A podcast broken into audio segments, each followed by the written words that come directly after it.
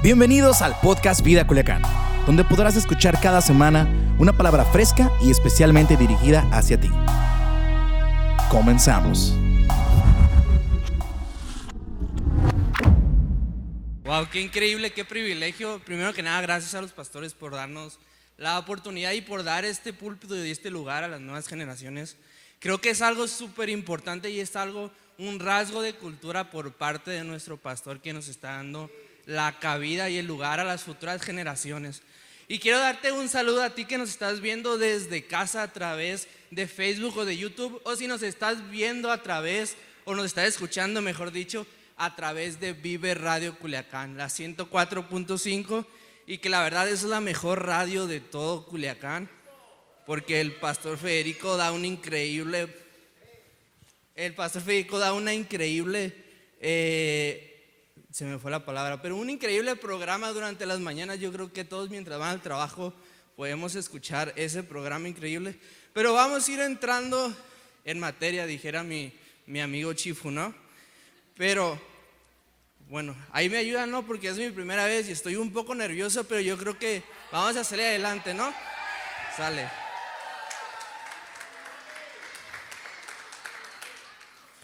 Entonces quiero decirte unas cosas. Mira, una de las cosas en vida Culiacán es que nuestro día favorito son los días domingos. Tú vas a poder ver a todas las personas de esta congregación corriendo un día domingo, levantándose a las 7, 8 de la mañana para poder llegar y grabar. Y ese es nuestro día favorito. Todos amamos los días domingo, todos nos preparamos desde el día lunes que termina el domingo para el siguiente domingo poder traer la palabra a las personas nuevas, allá hay una persona nueva por allá, hay otra por acá. Entonces todo lo que hacemos aquí es para las personas nuevas, para aquella persona que necesita de Dios. Y quiero decirte algo que pasó este día domingo. Este día domingo fue un domingo increíble, el pastor nos dio una palabra increíble. Y luego después de eso tuvimos un neon live que nos, se voló la barda la pastora Maya con el tema que nos dio, con todo lo que hicimos en el talk show todavía no lo sé pronunciar muy bien, pero fue increíble cómo hablamos de las redes sociales, cómo impactó nuestras, nuestras vidas, pero hubo un momento que me llamó mucho la atención. Al terminar toda la, todo lo que viene siendo el Neon Live, pude ver que había gente de diferentes lugares, diferentes eh, habilidades, dones, de diferentes formas, algunos altos, otros bajitos, otros gorditos, otros más flacos, y todas las personas eran totalmente diferentes. Y recuerdo que después de estar aquí un rato en el Neon Live, después de jugar básquet con todos los que se quedaron, terminamos yendo a los tacos alrededor de como ocho personas. Mientras estábamos ahí en los tacos, pude ver caras derrotadas, caras cansadas de todo un domingo en la iglesia. Pero lo que más me impresionó fue que todas las personas que estábamos en esa mesa éramos completamente diferentes. Nadie era completamente igual.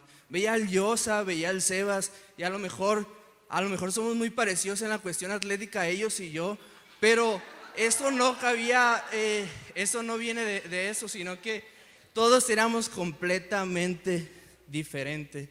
A lo mejor luego me voy a estar dando un, un mortal hacia atrás como lo hace el Sebas, porque somos tan parecidos. Pero y dice, Dios nos hizo completamente únicos y perfectos ante sus ojos. Wow. No nos hizo iguales a todos, nos hizo únicos, nos hizo perfectos, perfectos ante sus ojos. No ante a tu esposa, no ante a tu mejor amigo, no ante todas las demás personas, sino perfecto a Él. Tal y como somos, Él nos creó. Él no tuvo errores al momento en el que tú eh, naciste, Él no tuvo error en cualquier momento. Él no tuvo error en que a lo mejor no tienes este don que tanto anhelabas de tocar la batería, que es uno de los dones que a mí me faltó, yo creo. Pero nunca de estos dones fue porque Dios quiso, sino que Dios quería darte la medida exacta para tu vida.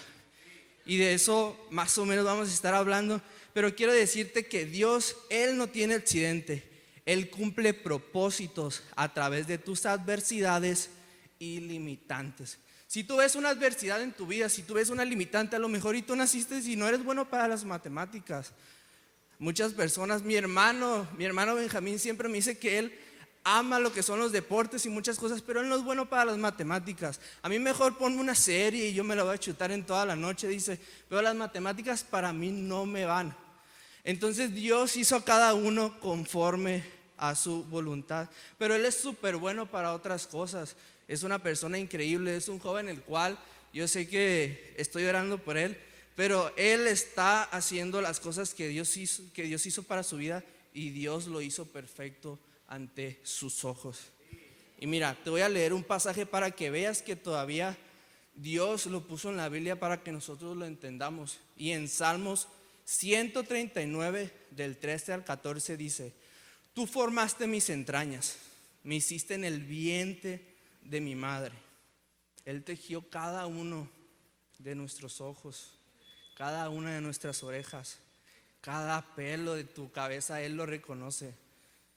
Tus rodillas a lo mejor un poco chuecas también las reconoce. Cada parte de ti Él la reconoce porque Él nos hizo en el vientre de nuestra madre. Y Él nos dio a los padres que Él quería para nosotros. Y luego dice, te alabaré porque formidables y maravillosas son tus obras. Estoy maravillado y mi alma lo sabe muy bien. Wow, qué increíble saber que Dios nos hizo desde el vientre de nuestras madres. Cuando yo leía esto y lo pensaba y lo meditaba, yo decía, mira, Juan Luis, si Dios se tomó el tiempo para hacerte, para tomar, se tomó el tiempo para poner cada uno de tu cabello, para elegir qué color te gusta, para elegir qué deporte te gusta, para elegir lo que haces en tu vida, significa algo y es que Él es el creador de cada uno de nosotros. Eso solo habla de su perfección y solo habla de lo grande que Él es. Si te das cuenta, cada una de las personas que habitamos este mundo somos completamente diferentes. En ocasiones somos un poco parecidos, tenemos algunas similitudes, pero cada uno es completamente diferente. Yo sé que Chifu no es igual a mí, yo sé que las personas que están a nuestro alrededor no son igual a nosotros y no podemos esperar que nadie actúe y hable igual que nosotros, porque al final de cuentas Dios nos hizo con un propósito único y aceptado para mi vida. Y te voy a decir algo, aunque seamos tan diferentes a nosotros, nos une una cosa, y es que cada uno de nosotros fuimos formados por el mismo Creador. Eso es lo que más a mí me fascina. Saber que los millones de personas que hay en esta tierra, cada una de ellas, el Creador se tomó el tiempo para poner cada una de sus cosas en su lugar. Él no tiene, él no, él no se le pasa la mano. Él no se le pasó la mano con que a lo mejor eh, tú salgas con una debilidad visual, o a lo mejor tú salgas sin un pie o sin una mano, o a lo mejor no tienes un don que tanto anhelabas. Dios se tomó el tiempo para decir, esta deficiencia tendrás y yo voy a usar esta deficiencia para darte propósito en la casa que Él te ha puesto. Y te voy a leer otro versículo que este es de mis versículos favoritos. Y dice en Efesios 2.10, pues somos la obra maestra de Dios. Somos la obra maestra de Dios. Él nos creó de nuevo en Cristo Jesús a fin de que hagamos las cosas buenas que preparó para nosotros tiempo atrás. Cuando yo leía obra maestra, nada más se me venía a la mente el saber que Dios puso tanto empeño en mi vida y que Dios puso tanto empeño en tu vida y que Dios puso tanto empeño en este mundo que no es coincidencia que todos nosotros estemos aquí. Qué increíble poder saber que somos la obra maestra de Dios. No somos cualquier obra, no somos cualquier cosa que hizo en su tiempo libre. Somos la obra maestra de Dios. Y eso es algo que quiero que te quedes y que te lo lleves a lo mejor en este día, el saber que somos obra maestra de Dios. Y luego me puse a investigar, pues, ¿qué es obra maestra? Y dice la, la descripción. La obra maestra se refiere a la creación que ha recibido muchos elogios críticos especialmente una que se considera el mejor trabajo de la carrera de una persona o un trabajo de creatividad, habilidad, profundidad o mano de obra sobresaliente. Wow. Esta es una eh, definición increíble de obra maestra. Pero te voy a decir algo. Una de las cosas que, yo estaba leyendo cuando eh, buscaba la definición de obra maestra es que la obra maestra termina hablando del creador, termina hablando del artista, de las pinceladas que hizo, de todo lo que hizo, de todo el empeño que le puso. Eso solamente habla de un creador y de un Dios que puso empeño en tu vida y hizo una obra maestra para ti. Y te voy a decir algo, para poder tener bien en cuenta que cada uno somos una obra maestra, Dios hizo esta iglesia para poder albergar las obras maestras. Dios hizo esta iglesia como si fuera un museo, el cual puso puras obras maestras en nuestra vida. Déjenme tomar tantita agua porque Nunca había dicho más de 15 palabras seguidas. Pero bueno. Te voy, a decir algo. Te voy a leer esta, este escrito que, a mí me, fascinó cuando lo, estuve escribiendo. No porque yo lo escribiera, sino porque Dios me lo, me lo presentó y dice, para poder realizar una casa es necesario de diferentes materiales, herramientas o maquinarias, pero a su vez de diferentes personas que apoyen cada uno desde su ámbito. Si te das cuenta, una casa tiene diferentes cuestiones, tiene diferentes cosas. Podemos ver que hay una persona especializada en poner los pisos, hay una persona especializada en carpintería, hay una persona especializada en los cimientos de esta casa y también alguien que trabaja en tabla roca, otros más en electricidad y hasta una diseñadora de interiores en algunos casos, dependiendo de qué tanta lana tengas para invertirle en la casa, ¿no? Y dice, podemos ver que todos tienen un propósito y cumplen una función para poder construir esta casa y habitar a la persona necesitada de hogar. Nosotros somos una casa, iglesia. Cada uno de nosotros albergamos esta casa. Cada uno de nosotros somos los pintores. Cada uno de nosotros somos los tablarroqueros. Somos los que pusimos los cimientos dentro de esta casa para poder albergar a la persona necesitada. Y ya ves que anteriormente te estuve hablando acerca de los dones y que Dios te hizo único y diferente y completamente como Él quiso. Y te hizo así porque necesita que te pongas y te cimientes en una casa en la cual va a traer a personas nuevas, va a traer a la persona necesitada y va a traer a aquella persona que estuvo alejada de Dios. Pero solamente se puede albergar una casa cuando todos sus elementos están formados, cuando hay buenos cimientos, cuando hay buenos pilares, cuando hay buena cultura dentro de la casa. Y este es un, unos, unos versículos que te quiero leer, porque esto no me lo, no me lo inventé yo ayer. Y, y te voy a leer en 1 Corintios 12, del, 1 Corintios 12, del 14 al 18. Y dice, quiero que pienses en cómo todo esto te hace más significativo, no menos. Un cuerpo no es solo una parte convertida en algo enorme, son todas las partes diferentes, pero similares, dispuestas y funcionando juntas. Si pie dijera, no soy elegante como la mano, adornado con anillos, supongo que no pertenezco a este cuerpo. ¿Eso lo haría así? Si oído dijera, no soy hermosa como ojo, transparente y expresiva, no merezco un lugar en la cabeza, le gustaría quitarlo del cuerpo. Si el cuerpo fuera todo ojo, ¿cómo podría oír? Si era todo oído, ¿cómo podía oler? Tal como están las cosas, vemos que Dios ha colocado cuidadosamente, cuidadosamente cada parte del cuerpo justo donde Él quería.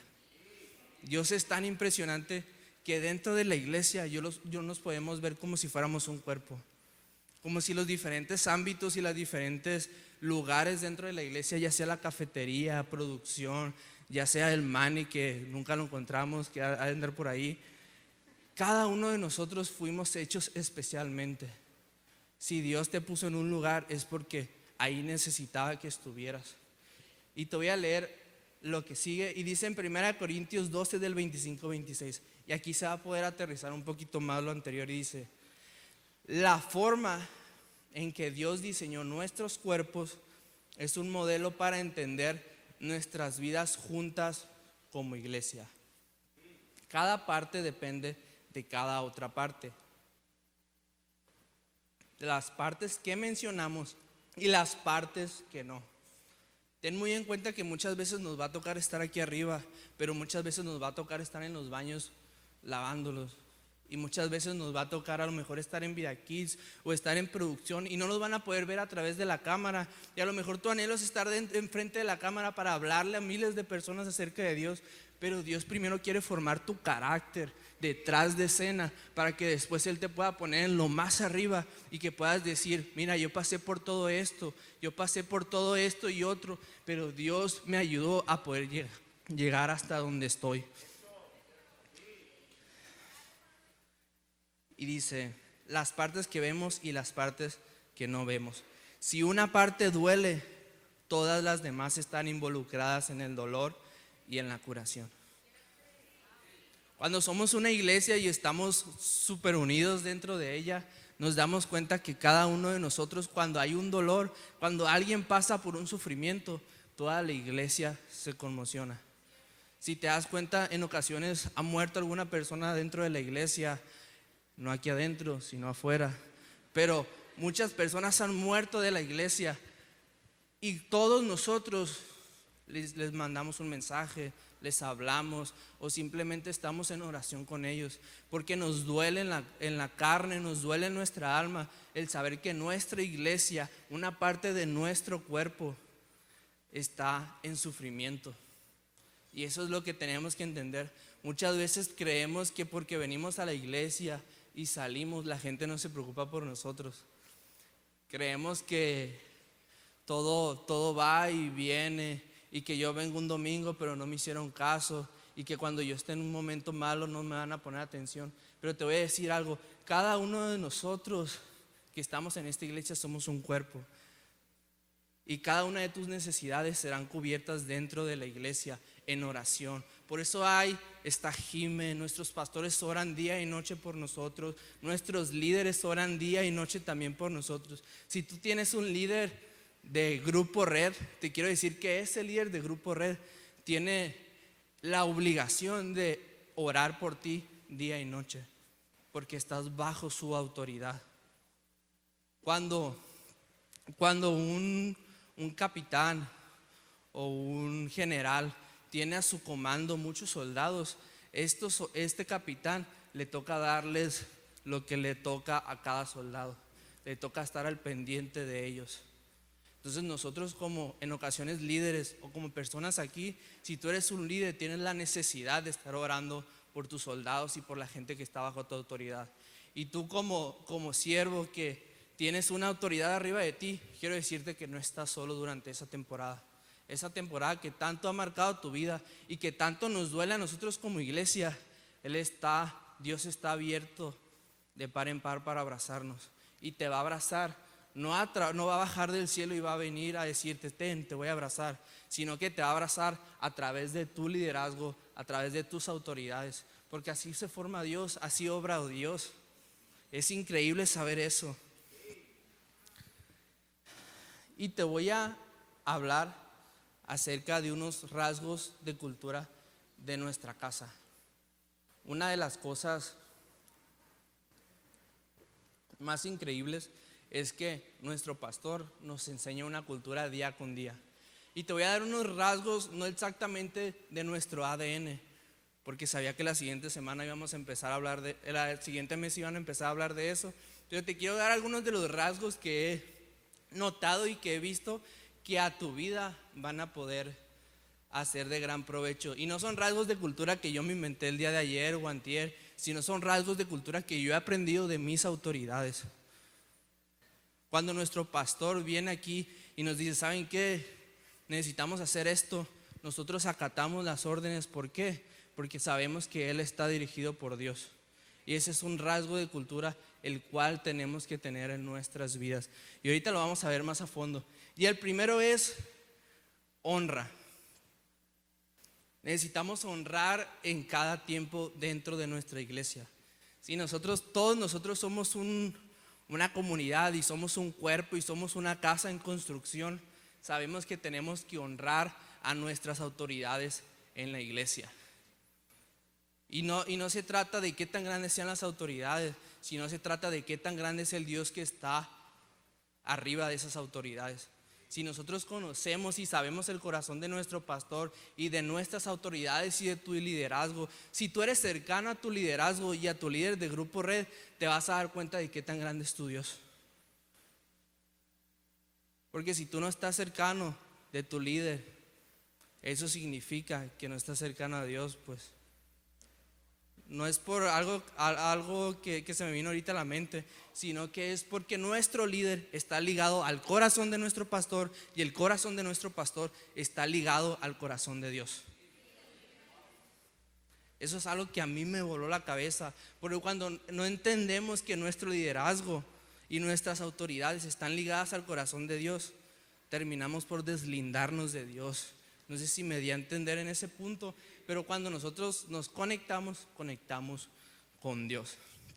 Y dice en Primera de Tesalonicenses 5:12, amados hermanos, honren a sus líderes en la obra del Señor.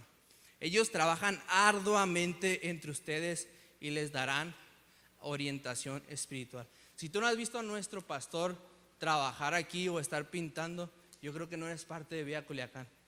Es una de las cosas que siempre, yo cuando yo recién llegué a la iglesia, hace como mucho tiempo, me di cuenta que esta iglesia no se detiene. Esta iglesia siempre está en movimiento y no importa quién esté, Dios siempre está en movimiento dentro de esta iglesia. Recuerdo que cuando recién empecé a venir a la iglesia ya más formalmente, una de las noches me tocó junto al pastor y otras personas colocar estas, estas cosas blancas, yo le digo siempre.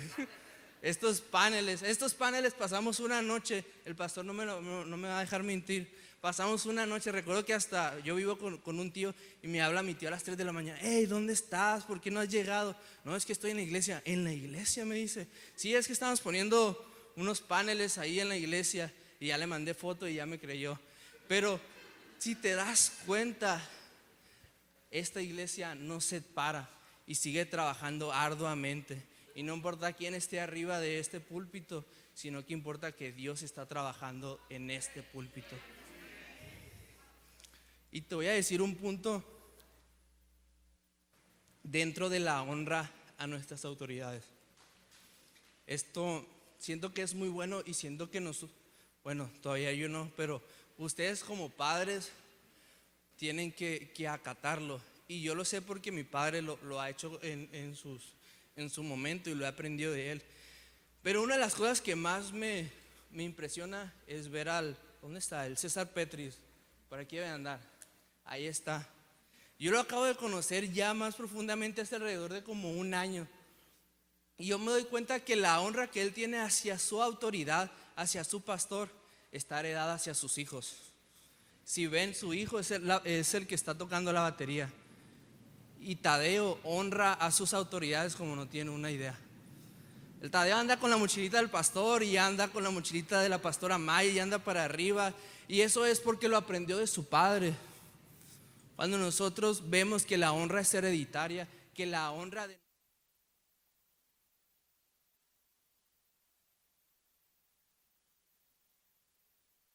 autoridades y a las personas que estén a mi alrededor, porque eso se hereda. Si te das cuenta, hasta el César la semana pasada se llevó toda la, atención. Estuvo en la cámara, por, si no lo viste, enorando el volante, se la rifó. Y también el día domingo se ganó un café, ¿verdad, César? Estuvo increíble y es porque la honra vive en su vida. Y te voy a dar otro punto acerca de la honra. Y dice, honra a los ancianos, personas sabias de nuestra iglesia. Si tú eres un joven aquí, quiero que pongas mucha atención a este punto. Y dice, delante de las canas te levantarás y honrarás el rostro anciano. De tu Dios tendrás temor, yo, Jehová. Nosotros como jóvenes nos toca honrar a nuestros ancianos, a las personas mayores, porque las canas de sus cabellos, en ocasiones hay personas que no tienen canas, pero esas muestran sabiduría. Tienen experiencia, las cuales solo los años te la pueden dar. Y nosotros como jóvenes necesitamos estar conectados a los ancianos o a las personas mayores de nuestra iglesia. Cuando nosotros estamos conectados hacia estas personas, nueva sabiduría se nos viene a la mente. Si tú eres una persona joven en este momento, yo quiero que empieces a buscar a una persona anciana o un poquito mayor de edad.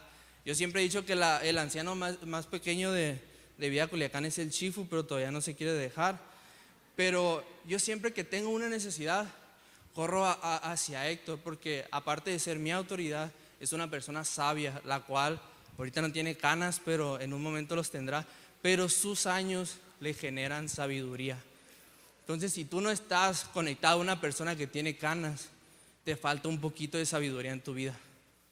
Entonces, cuando nosotros nos conectamos con los ancianos, nueva sabiduría se brinda hacia nuestra vida. Y te voy a leer esto que, no, lo había, no lo había puesto ahí, pero dice, honramos el pasado, nos comprometemos con el presente, comprometemos con el presente, pero nos enfocamos en el futuro. Primero se honra el pasado, después nos comprometemos con el presente y después nos enfocamos en el futuro. ¿Se fijan?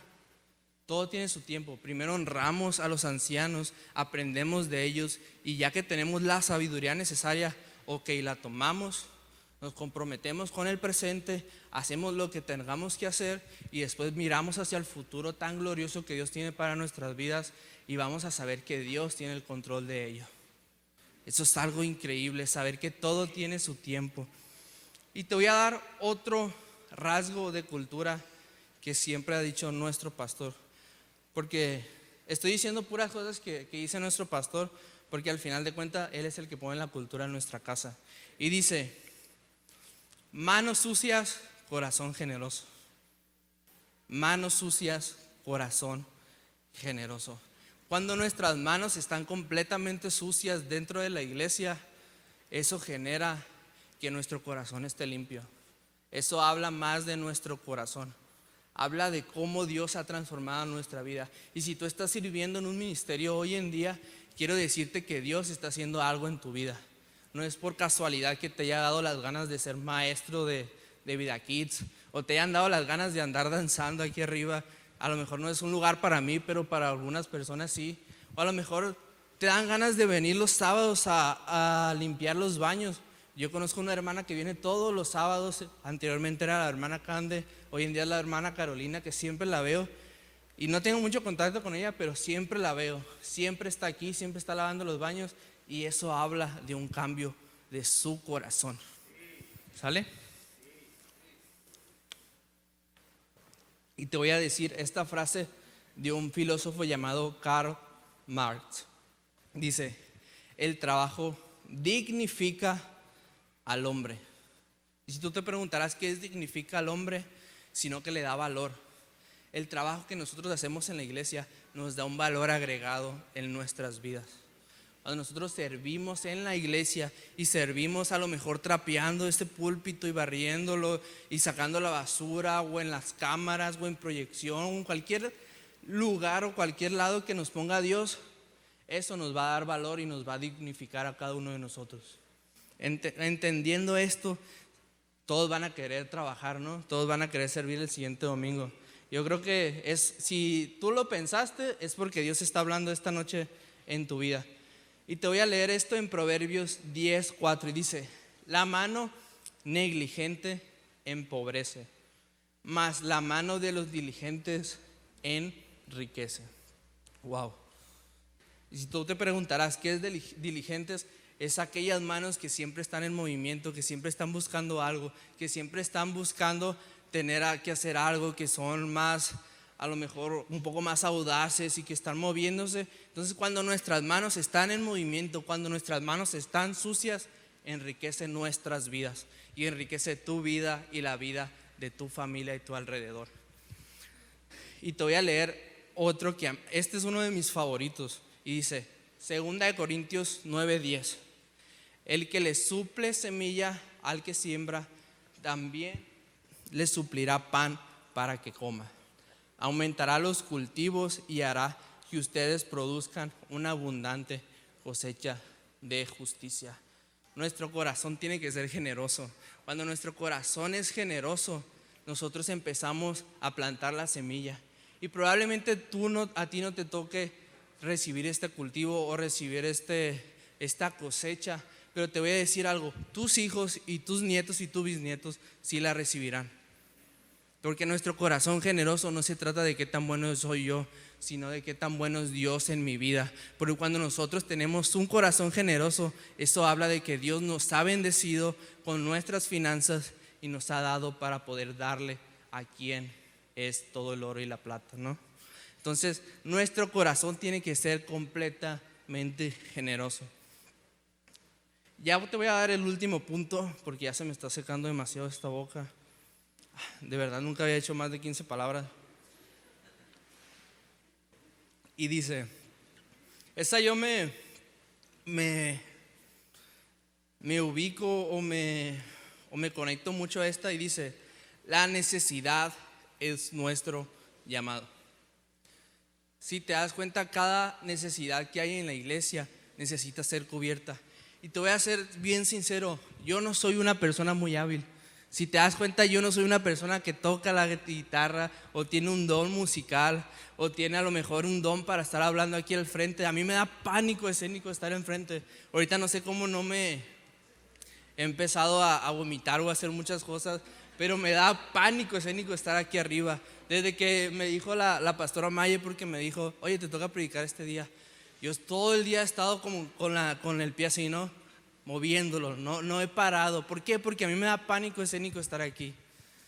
No a lo mejor no es mi habilidad, Dios solamente sabe qué dones me ha dado, pero todos nos ha dado diferentes dones. Pero en medio de nuestros dones hay necesidad en nuestra casa. Aunque veas todas las luces, porque yo las muevo, ¿no? Aunque veas todas las luces y todo el, el púlpito y el escenario increíble y el Gabriel con su guitarra bien padre y la batería tocando el altadeo increíble y, una, y un audio de los mejores de todo Culiacán o de todo el estado, hay necesidades en esta casa. No importa qué tan grande sea la iglesia, no importa qué tanto dinero pueda llegar a tener una iglesia o qué tanto haya sido bendecida, te quiero decir que hay necesidad en esta casa.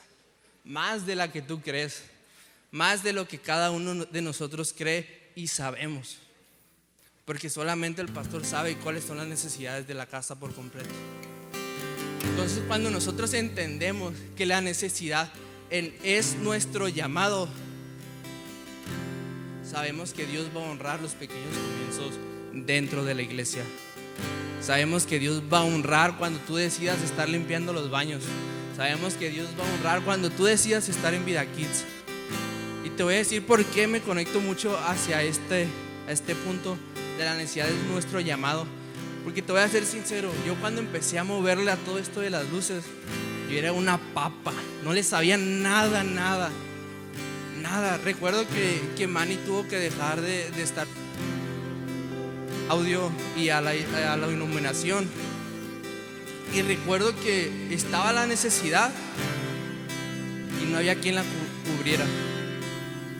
Y un día dije, no, pues no estoy haciendo nada porque pues no toco él, no toco tan bonito como el Gabriel y tengo una guitarra tan padre, o no toco increíble como el Toño, ¿verdad que el Toño toca increíble la guitarra siempre? Pareciera que hay como tres o cuatro guitarras aquí arriba, siempre he dicho, pero no tengo esa habilidad, entonces a mí me toca cubrir la necesidad que hay en la casa. Entonces yo me metía a empezar a buscar videos de YouTube y le hablaba al man y le decía, oye, ¿cómo se mueve esto? Y le hablaba a Vicky, que es su hija, que le sabe un poquito más, oye, ¿cómo se mueve esto? Y empecé a cubrir la necesidad que había en la casa. Y no se trata de qué tan bueno sea yo para las luces y qué tanto sepa. Se trata de que Dios puso en mi corazón la necesidad de nuestra casa.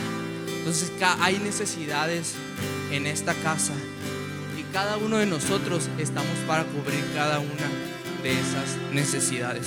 Y dice,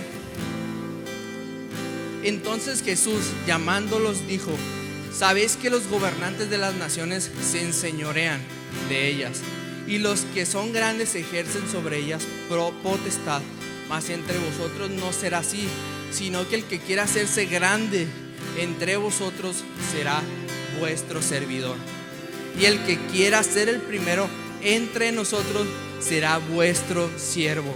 Como el Hijo del Hombre no vino para ser servido, sino para servir y para dar su vida en rescate por muchos. Wow. Aquí en esta tierra no estamos para ser servidos.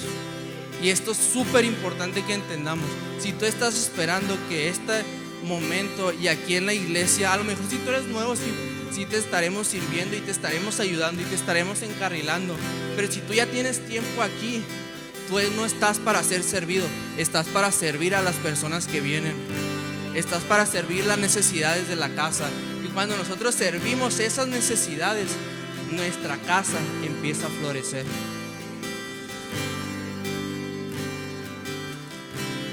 Y te voy a decir algo.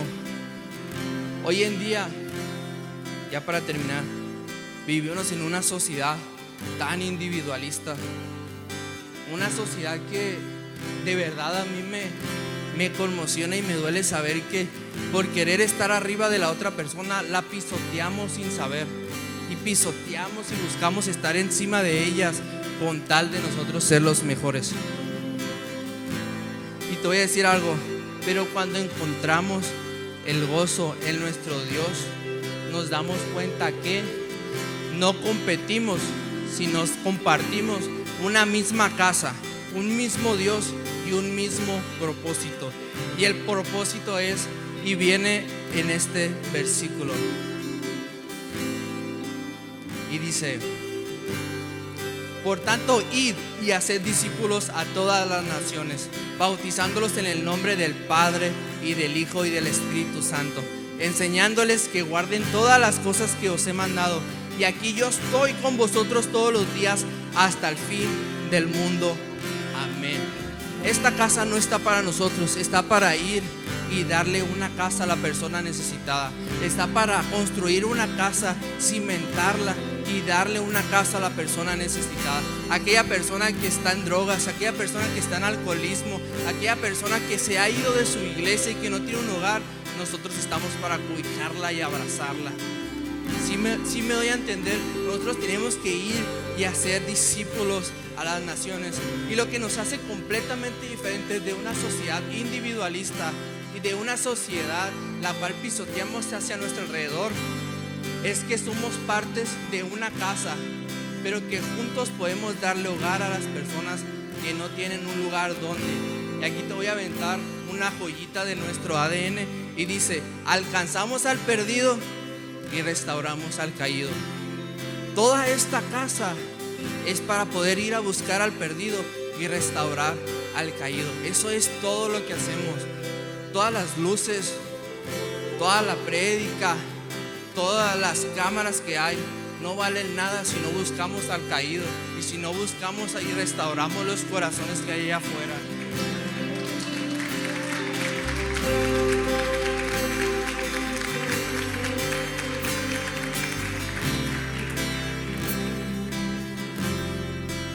Te voy a leer esto y te voy a decir, hoy más que nunca necesitamos crear una casa para el perdido en medio de tantas cosas pasando en este mundo, de crisis económica, crisis de salud, estados de emergencia, de tantas leyes nuevas que quieren ir en contra de lo que Dios está haciendo y de lo que Dios manda, las personas no tienen un respiro. Si te das cuenta, pasamos tenemos un día tan ajetreado, tenemos una vida tan ajetreada, no sabemos ni qué hacer ni en qué terminamos y es muy estresante para nuestras vidas.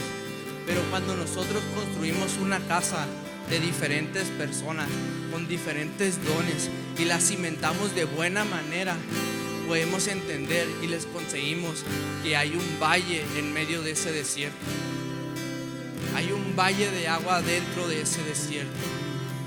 Cuando nosotros entendemos esto y vemos que el propósito de Dios es ser un valle en medio de este desierto y un valle en medio de todo lo que está pasando, realmente nos damos cuenta que Dios es tan grande y tan maravilloso. que nos usa de tantas maneras. Gracias por ser parte de la comunidad Vida Culiacán. Nos encantaría que pudieras compartir este podcast con tus familiares y amigos. No olvides suscribirte a nuestro podcast a través de todas las plataformas de audio, como Apple Podcasts, Spotify y YouTube. También recuerda que nos puedes seguir a través de nuestras redes sociales como arroba Vida Culiacán en Instagram y Vida Culiacán en Facebook. Haznos llegar tus dudas y contáctate con nosotros a través de estos medios. Hasta la próxima.